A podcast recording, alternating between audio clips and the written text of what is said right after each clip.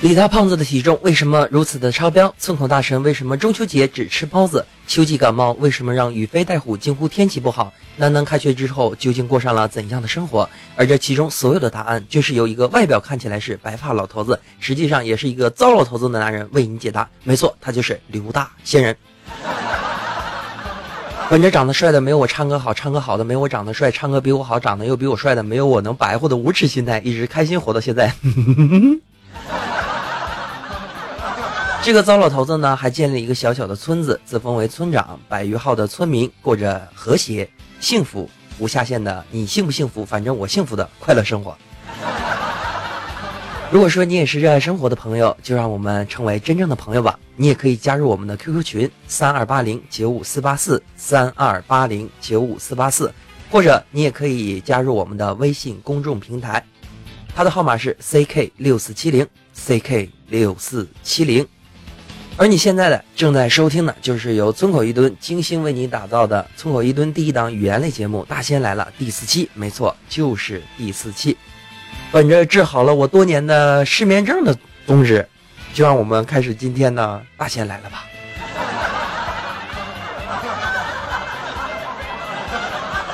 我要冷静一点。话说开头做的这么给力，会不会一会儿内容很烂，你们就走了？好吧，我要平和一点，平和一点啊，嗯。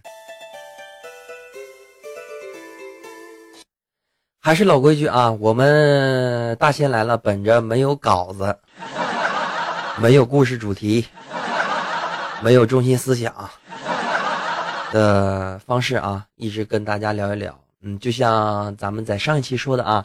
我当时想到什么，然后说了些什么，你现在听到的啊就是什么，啊，这也是挺好的，对吧？所以说今天咱们来聊些什么呢？嗯，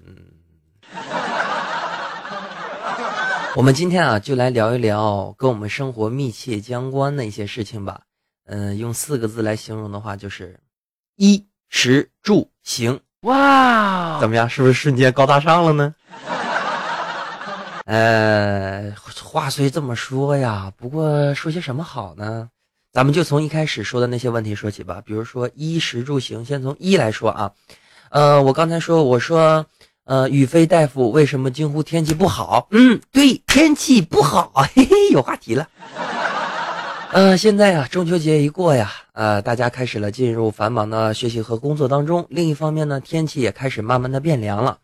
很多人在这个时间段也容易感冒，比如说我在录这期节目之前呢，我就连续打了三个喷嚏啊，然后我就在小村里说，我说我打了三个喷嚏，然后就有人跟我说，哦，太好了，都什么心态呀，是吧？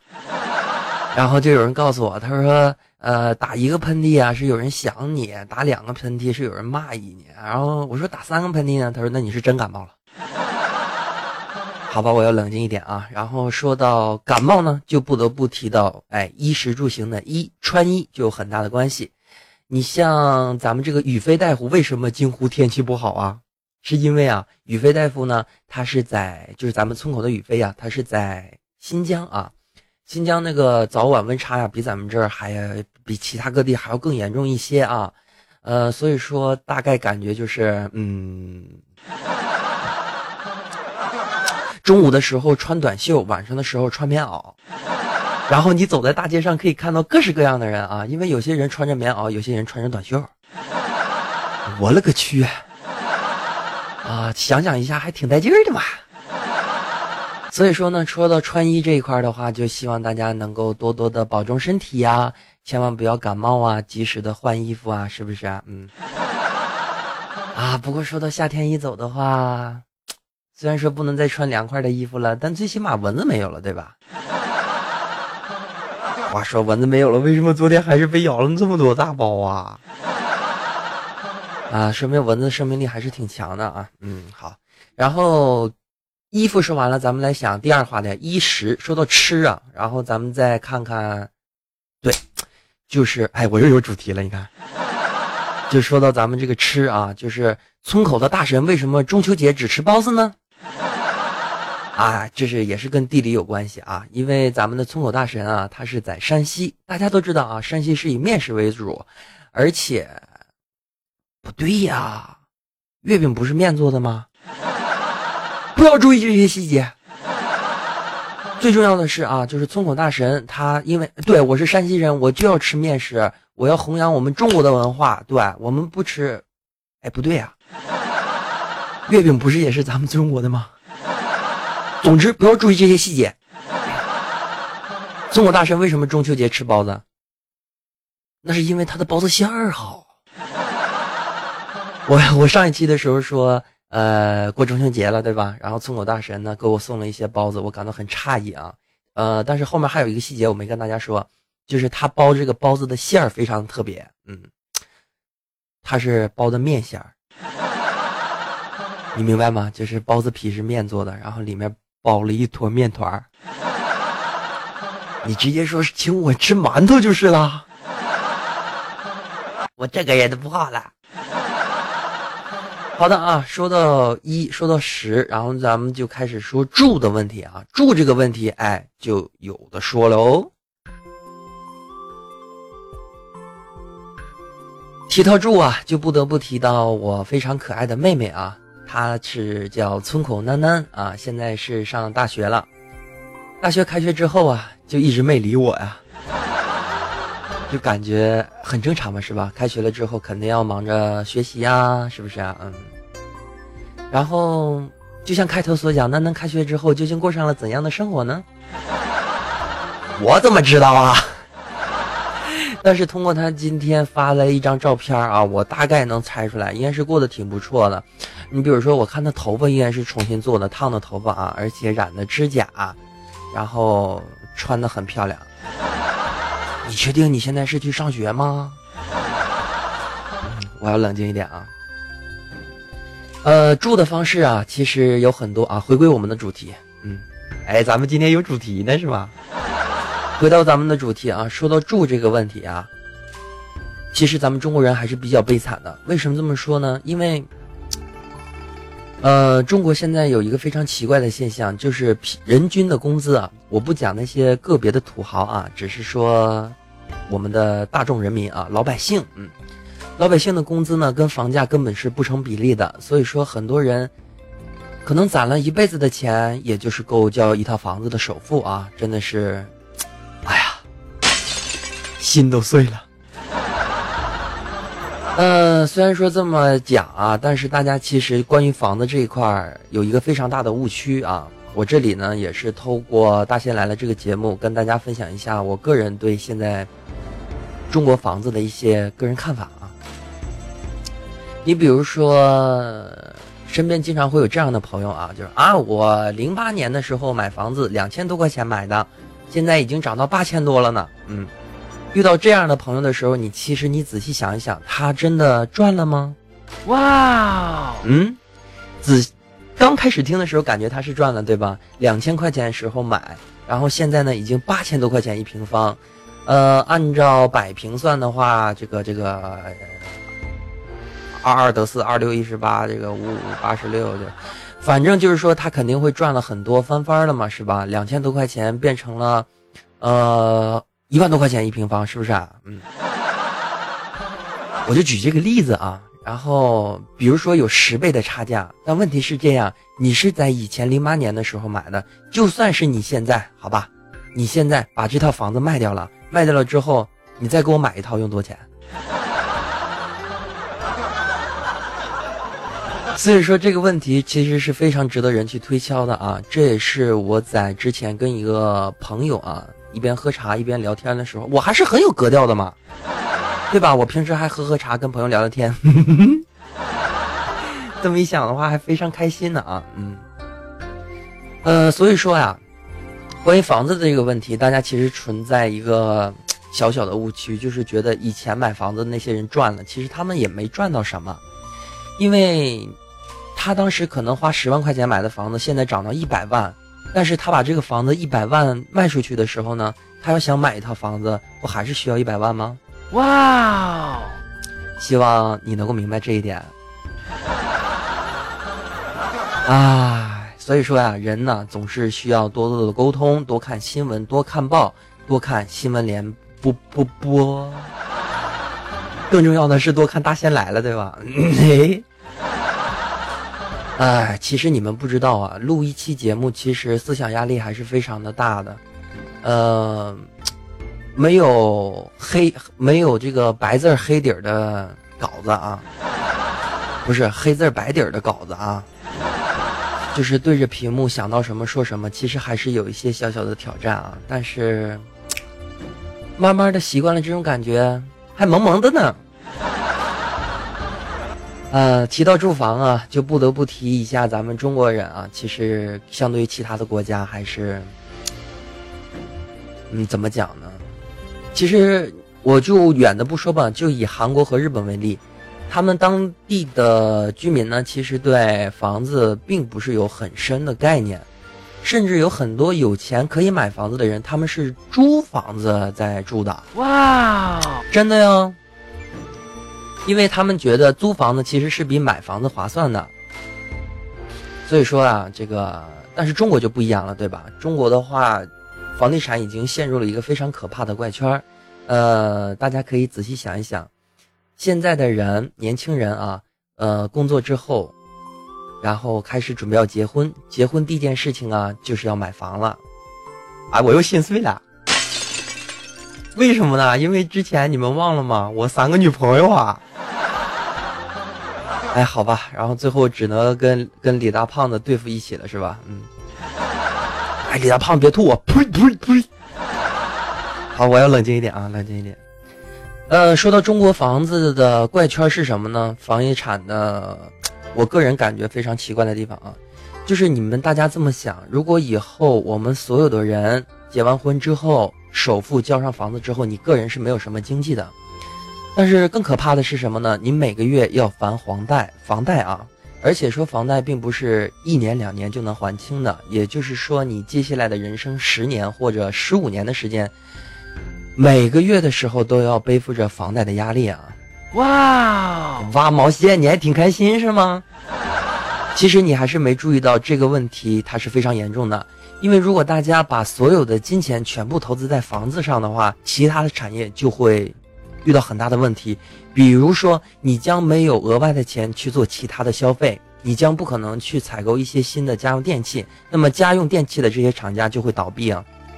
另一方面的话，你没有额外的钱去做其他的消费，你不可能去旅游，所以说旅游业会有很大的重创，以至于以后呢会变成什么呢？就是大家只是为了还房贷，而其他的什么生活都没有了，你不能去看电影了，不能出去玩了，这不是很悲惨的一件事吗？但是更悲惨的是，到时候我们中国除了房产业就没有别的了。真的希望不要这样，不要这样子啊！但是也没有办法啊，房价呢依旧是，虽然说现在也在调控啊，但是现在啊非常值得开心的事是什么呢？很多的中国人已经开始有了明确的认识，知道现在中国的房价跟我们中国人自己的生活条件是很。很不匹配的，所以说也在观望当中。我也希望咱们有一天呢，咱们作为中国人，可以房价跟自己的工资接轨，最起码的话，让你在一年当中，你一年的所有工资，然后你的储备当中啊，你会对房子有一个概念，你会有一个期望。要不然以现在的工资来说，你想买一个房子的话，可能就是在想，呃，下辈子考虑一下吧。这样的话就很难过了。OK 啊，关于房子的点点滴滴，一点小小的想法就说在这儿，然后咱们继续来聊一下下一个话题啊。我想想说到哪儿了啊？衣服说完了，吃说完了。哎，说到吃，咱们怎么能把李大胖子忘了呢？对吧？是不是？光说这个大神不行啊。哎，不过大神，你那个包子味道挺好的啊。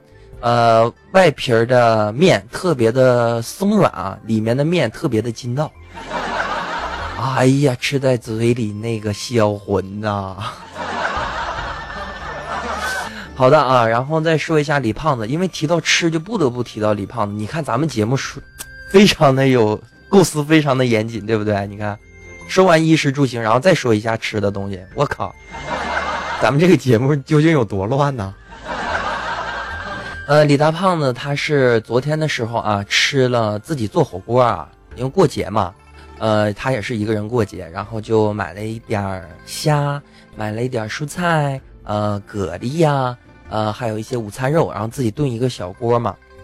然后他就给我看啊，他说，呃，你看我好看吗？就是给我拍了一张照片发给我，我我说我说好看啊。然后过了能有一分钟的时间吧，他给我看了一个锅底儿啊。我说一分钟你就吃完了？他说嗯是啊。我说你怎么吃这么多呀？哦，你不知道吗？我现在一天就吃一顿饭。我不想告诉你，你这一顿饭顶我两天吃的了。所以说，吃货的世界是我们不能理解的啊。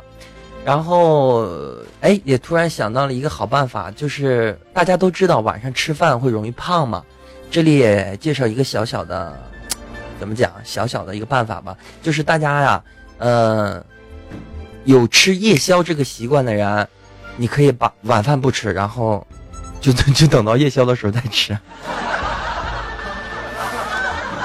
呃，然后关于吃货，其实啊话题太多了。呃，你比如说呃李大胖子吧，李大胖去超市的时候，他基本上 就是看到一个这个有小柜子嘛，一个柜子一个柜子的这样小柜子，然后就会撇下来几包放在。就是把它挑出来啊，然后，然后我就说，哎，你今天怎么吃这么少啊？然后李大胖子瞥了我一下，你懂个屁。然后除了撇下来那两三袋啊，其他都被他装到车子里面了。我的妈！吃货的世界是我们不能理解的，对吧？嗯，OK 啊，我们要冷静一点。好，呃，关于吃的话题呢，咱们就说到这儿了。然后衣食住住说完了啊。然后咱们再说行，关于出行的问题啊，呃，说到出行呢，就不得不提几样交通工具啊，呃，有的人喜欢开车啊，有的人呢喜欢骑自行车啊，因为现在大家追求健康啊。另一方面呢，就是像我这种人喜欢坐十一路车啊。什么是十一路车？看看你的两条腿，两条腿不就是十一吗？是吧？我记得有一次啊，我拿起手中的这个手机导航啊，我想看一看，我想步行啊，我想走得远一点。比如说，呃，大仙现在在山东的青岛嘛，然后想看一看，如果我坐十一路车走到家，需要怎么导航？然后我就点开了导航，然后它有几种方式嘛，你确定就是起始点，然后确定一下你要到的地方，呃，然后它会有三种方式，你是坐。呃，汽车呢，还是自己自驾车呢？呃，还是步行啊？然后我选择步行，然后你懂的，它弹出来一个窗口，然后 出来四个字啊，你作死吗？然后我就放弃了这个概念啊。其实说到交通工具啊，就不得不提另一个问题了。大家现在有没有一个非常困扰的问题，就是每天的活动量都比较少？所以运动的机会也更少了啊，很多的时候就是坐着，不是坐着，啊就啊就就是躺着啊，啊整天对着电脑旁电脑前面，不是打游戏啊，就是看电影啊，要不然就是像我这种人啊，就是对着电脑聊聊天啊，放放音效啊，是不是？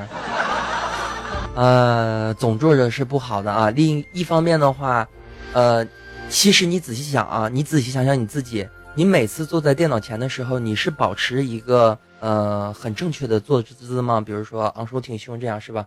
嗯，哎，骗谁呀，是吧？反正 我是弓着腰啊，然后很容易到很容易会压到位啊，呃，对身体非常的不好。所以说提到行的话，也希望大家能够多多行动起来。其实每天锻炼身体的方法有很多呀，只是大家没注意到细节，比如说。呃，你可以爬爬楼梯呀。你像我，天天我就爬楼梯。呃，我家住一楼啊。啊，如果爬楼梯不行的话，你就可以说每天出去倒垃圾的时候，你如果是用走的啊，就是这么走步的话，你换成跑跑跳跳呀。然后边跑边跳，我们的祖国是花园。呃，我真的不希望咱们的节目给一些好朋友们带来这个思想上的困扰啊！我的天哪！然后还有一种锻炼的方式，就跟自行车有关系了啊。其实骑行是一个非常好的解决方案啊。嗯，因为开车的话跟坐着是一样的啊。呃，另一方面的话，汽车多贵啊，是吧？啊，我们现在注重低碳环保，汽车还排出尾气呢，对环境都特别的不好，对不对？然后我特别提倡大家有时间的时候可以多骑骑自行车啊，比如说一些短、比较短的距离啊，呃，从家去学校啊，或者说从家里出去买菜呀，你可以用自行车来代步啊。自行车的话会让你。作为一个很棒的代步工具啊，它一方面可以锻炼你的身体，另一方面的话还能给你省钱，不是？啊，现在人啊已经开始变得不一样了。这一点呢，就是咱们中国和外国还是有些差距的。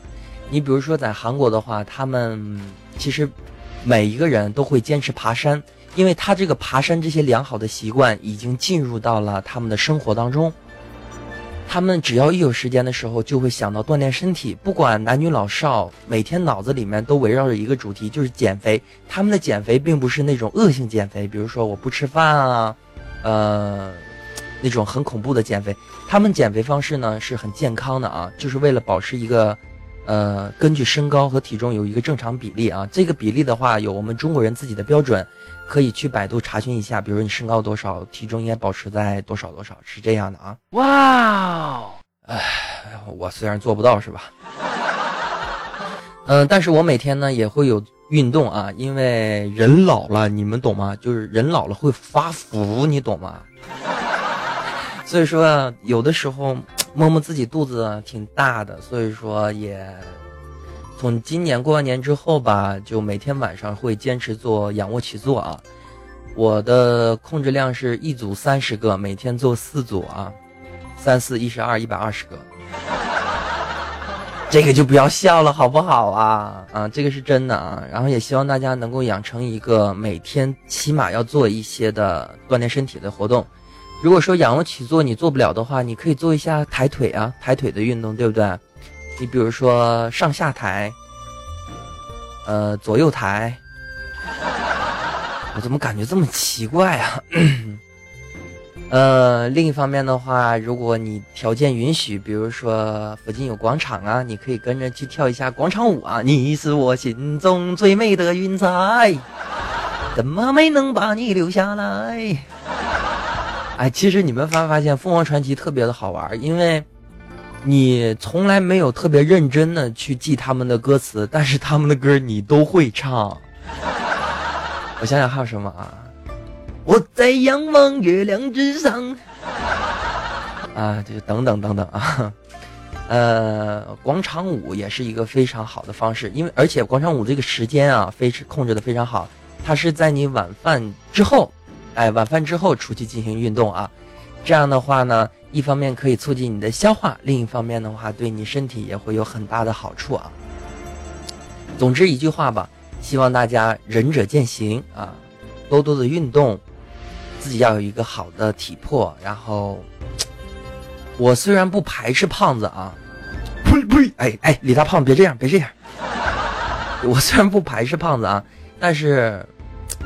体重并不是一个衡量人的标准，但是体重过胖的话，绝对是一个健康的危害。哇！所以说，也希望大家能够关注这一点啊。从我做起，从你做起，每天给自己定制一些小小活动量的东西。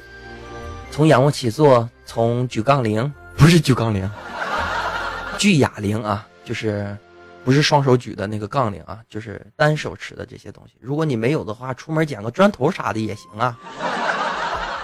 锻炼一下自己的肌肉啊，并不是非得啊锻炼成这个像那个健美的那种人啊，浑身都是块才是好的。你其实只要保持一个自己感，你运动啊，运动一段时间之后，你真的会感觉不一样。比如说你会神光一彩，你会两眼发光，是不是？真的，你经常活动，人要是不经常活动啊，眼睛是特别浑浊的，因为血液不畅嘛。呃，再加上老坐着，颈椎这个对脑部的供血也不是很多。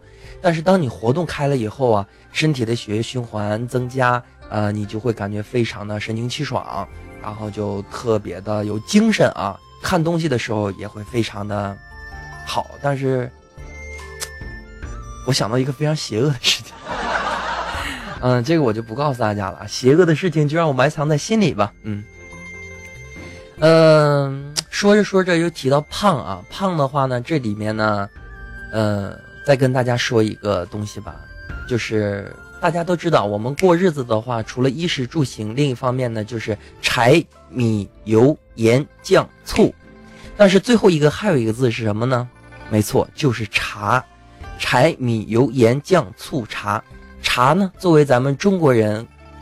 就是我们中国的这些古老先人留给我们子孙后代非常大的一笔财富，为什么呢？因为不管是什么茶叶，它里面都含有茶多酚。嗯，茶多酚，我这里也跟大家做一个小小的科普啊，呃，不要过于迷信。电视上说什么快用什么什么减肥茶，嗖的一下就瘦了，不要太瘦哦。其实所有的茶叶，只要它含有茶多酚，都有。减肥的效果，所以说不管是红茶还是绿茶，希望大家呢可以多多的去尝试一下。嗯，说到这儿啊，我又特别的有一点寒心啊。为什么这么说呢？因为茶叶明明是我们中国人自己的东西，但是却被国外特别的推崇到了另一个高度。比如说像日本的抹茶，并且日本的茶道也非常的，不得不承认啊，他做的要比我们中国要更好一些。因为中国很多的一些古茶艺呢，已经流失啊，已经断代了。呃，另一方面的话，你像一些欧美国家，他们也开始认识到了茶叶的重要性。这里啊，我又不得不提一个严肃的问题，哇，很严肃的问题。你比如说，像一些欧洲的国家，他们会有一个非常好的习惯，猜猜关于茶叶的是什么呢？没错，就是喝下午茶。下午茶呢，是他们的一个良好的习惯。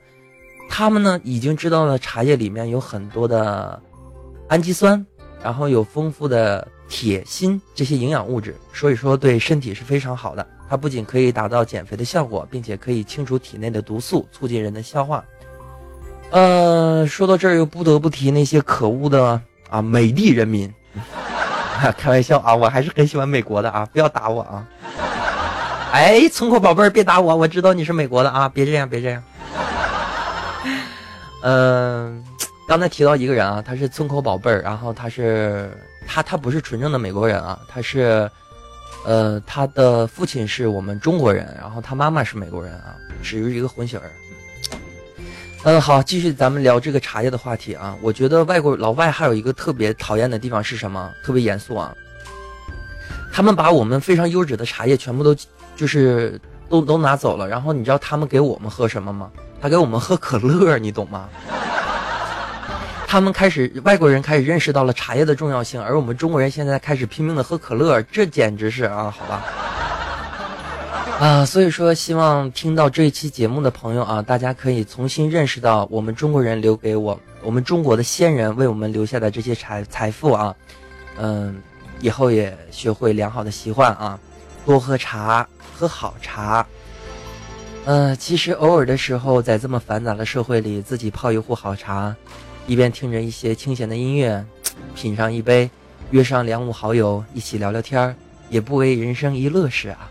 哇，不用哇，你也可以的哦。嗯，说到油米酱醋茶，然后就还有一个关于茶叶的词啊，就是琴棋书画茶。这里面的茶叶啊，跟咱们油盐酱醋就不一样了。因为油盐酱醋茶指的是在生活当中啊，就是茶叶对人体的功效啊。油米酱醋是我们生活当中必备的，中人必备的啊。所以说，咱们古代人呢就非常的会生活，会养生。茶叶呢也是生活当中的一个习惯，只不过现在咱们的中国人啊，已经开始渐渐的忘记了这个习惯。而另一方面呢，琴棋书画茶这里面的茶呢，指的是茶艺和茶道。这个的话就需要一些特定的环境啊，比如说你要有熏香，要有紫砂壶啊。我这个标准话说的真好。你需要有自己的对茶叶的一部分的认识啊。呃，茶叶其实我推荐大家不要一开始就购用非常高品质的茶叶，应该是从最初级的开始，然后慢慢的递增，来体验这整个茶叶带给你不同的感受。总之，希望大家能够养成良好的习惯吧。说着说着，三十分钟就到了呢。没想到这一期啊，也算是录制完成了。最后的话，还是老规矩，咱们来感慨一下吧。大仙来了，今天是第四期，不知不觉呀，不知不觉的第四期。看着好朋友们的一些留言呢，包括大家的一些鼓励的话语啊，我还是非常开心的，也会继续坚持下去啊。嗯，我知道听到现在你已经睡着了，对吧？本节目的宗旨就是治疗你多年的失眠。嗯。另一方面的话，你是不是又忘了我叫什么名儿了呢？啊。这里呢也再次重申一下啊，我叫刘大仙人，我来自村口一顿。如果说你对大仙来了的节目感兴趣，或者你希望跟我们成为朋友的话，欢迎你来到我们的小村儿。村口一吨的群号是三二八零九五四八四三二八零九五四八四，微信公众是 ck 六四七零 ck 六四七零。以上呢就是我们第四期的所有内容了，再次感谢所有好朋友们的收听啊。哎，你就不想再说点什么吗？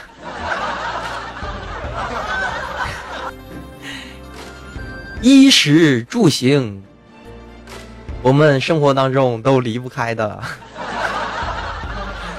希望大家能够养成良好的习惯啊！衷心的祝福大家，并且我们的假期已经过去了，中秋节已经过去了，马上又要投入到繁忙的工作和学习。我也知道大家很多的时候不能够去看我的直播呀。或者其他的一些东西，所以说呢，希望大家有时间的时候多多支持一下我们的，呃，喜马拉雅电台。另一方面的话，也多多支持咱们村口一吨啊，让更多的人呢了解到，在这个世界上有一个美好的地方，它的名字叫村口一吨，对吗？这里面欢声笑语，有很多快乐的小伙伴，耶！真诚邀请你的加入，我在村里等着你哦。